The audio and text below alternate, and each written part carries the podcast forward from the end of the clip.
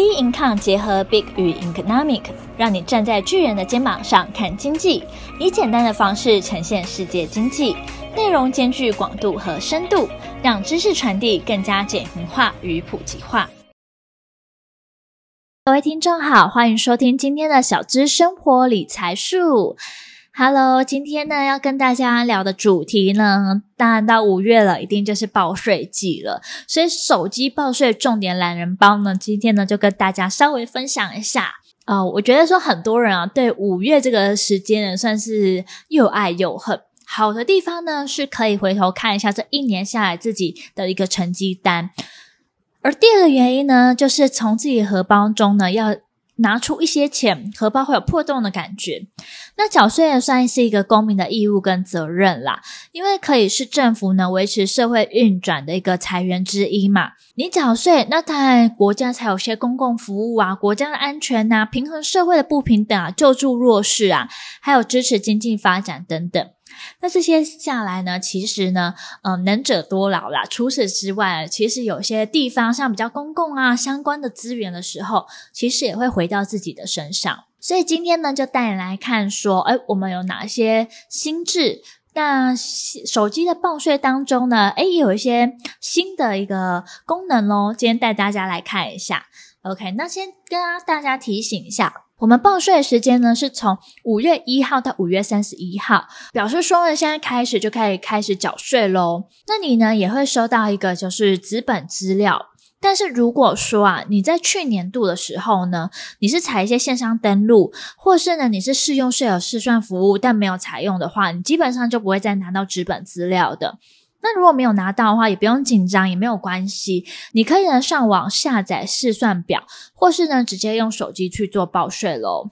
那其实政府呢一直以来都还蛮推行说鼓励民众用网络报税的方式。诶，我觉得网络报税蛮好的，简单明了。那同时间呢又可以省纸省人力，不然这个报税期间啊，我相信哦，整个财政部啊那边应该都是会忙翻天了。财政部呢，为了鼓励民众呢，就是在网络上报税呢，今年呢，首度各种的申报的附件呢，今年就不用再透过网络上传，不用透过邮寄，而且呢，不论你是用手机或是网络申报，你都可以可以参加抽奖的活动。那奖金呢，最高是二十万元。那用手机申报的话，还可以加码抽五百元电子礼券，而且人工申报的。退税时间啊，其实是被延后，退税时间已经被延到第二批退税，直到十月底呢，退税才会入账。当然也是会希望说啊，民众可以改变自己的一个报税方式。我看一下资料，现在呢，就是还用人工报税啊，二维码的报税模式的话，大概还有两趴的人。其实很多人都是用电脑啊，或是用手机的报税方式。那当然呢，你政府要希望你说你用手机报税，那在报税上面的功能一定要更简便，然后更升级，不然的话大家都不想要用手机报了嘛，对不对？这一次的手机报税呢，三点零增加了三个功能，第一个呢可以用现金缴税。诶，你以往的时候可能会想说，哦，我会不会要只能用？行动支付啊，或者是只能用信用卡，我很怕自己的外资会不会外泄之类的。有些人可能会担心这部分啦。所以呢，如果说你的申报完成之后，可以列印手机报税系统产生的电子档缴纳税款。那如果说是自行缴纳税额在三万块以下，还可以取得缴纳编号，可以再用四大超商的那个资讯机列印后临柜去做缴纳哦。我觉得这很方便。在第二个的话呢是。提供手机报税呢，申请延分期的缴税服务，你可以直接到财政部的税务的入口的网站上面直接去做申请。第三点呢，就是新增了附件上传。诶，以往的话你可能要寄呀，或是用什么样的方式嘛？但是呢，现在的话可以透过呢申报系统上传。但是它上传容量有限制，那所以在容量部分的话，大家也可以去上网找一些方式，看怎样它的容量可以缩比较小一点。如果你真的超过的话，啊，以上呢就是说这次有手机报税新增的一个功能啦。那手机报税的五个步骤呢，非常简单，简简单单就可以报税，简单带过。第一个的话就是验证你的身份嘛。看用行动电话还是用户号或是行动自然人凭证。第二个点的话呢，是填写一些基本的资料啊，还有一些受抚养亲属的资料等等。第三个的话呢，确认你的税额，查看下载或有编修所得或是扣除额的资料。第四个的话就是可以缴税、退税都可以。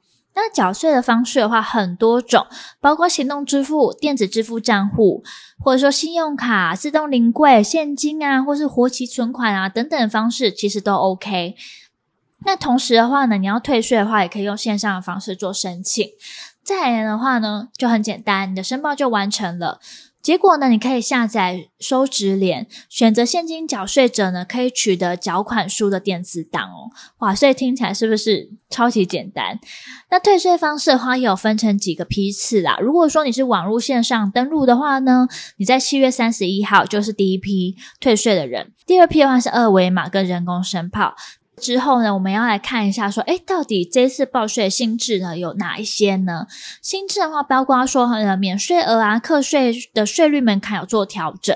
免税额的话呢，从八点八万调高至九点二万喽。那如果说是本人啊、配偶啊，或是直系血亲满七十岁的话，为十三点八万元。那每人的基本生活费呢，从十九点二万调高至十九点六万。那课税集距呢，适用税率五 percent 的金额从五十四万以下呢，放宽至五十六万元。但是整体呢，一起去做上涨的。第二个点的话，就是说呢，报税它的标准扣除额还有特别扣除额的调升。比如说，像单身者十二万呢，调高至十二点四万；跟配偶合并的申报者，从二十四万调高至二十四点八万。诶，我觉得其实也就是不如小补啦，就是多一点，其实也还蛮不错的。那同时间，如果说是呃身心障碍的特别扣除额，会从二十万调高至二十点七万哦。在第三点啊，这个还蛮重要的。我觉得有些时候呢，就是政府就要想办法说，诶，去怎么样鼓励呀，或是说。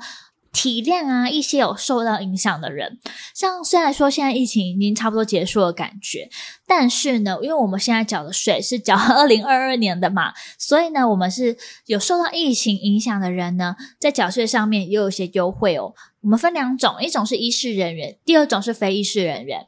医师人员的话呢，原定费率呢用一百一十八点八七 percent 去做计算。那如果说是非医师人员的话，比如说是办理补习班啊、幼儿园啊、疗养院啊等等，有受到一些疫情影响的话呢，如果啦你在二零二二年的总收入较二零二一年、二零二零年或二零一九年的任意年度呢减少三十 percent，你就可以用原定费率的一百一十二点五 percent 去做计算喽。那今天大家分享一下说整个缴税的流程跟方式啊，因为我相信说会听我们 podcast 的人其实还蛮多，可能都蛮喜欢用网络或是手机的方式报税，所以今天就比较简单，用几分钟的方式让大家了解说，哎，手机的报税到底增加什么功能？我手机呢要怎么样去做报税？那大家如果说还有什么其他疑问的话呢，也欢迎到我们脸书专业以及 Instagram 跟我们去做交流，跟我们好好分享一下喽。那我们今天的小资生活理财术就到这边结束，我们下期节目见，拜拜。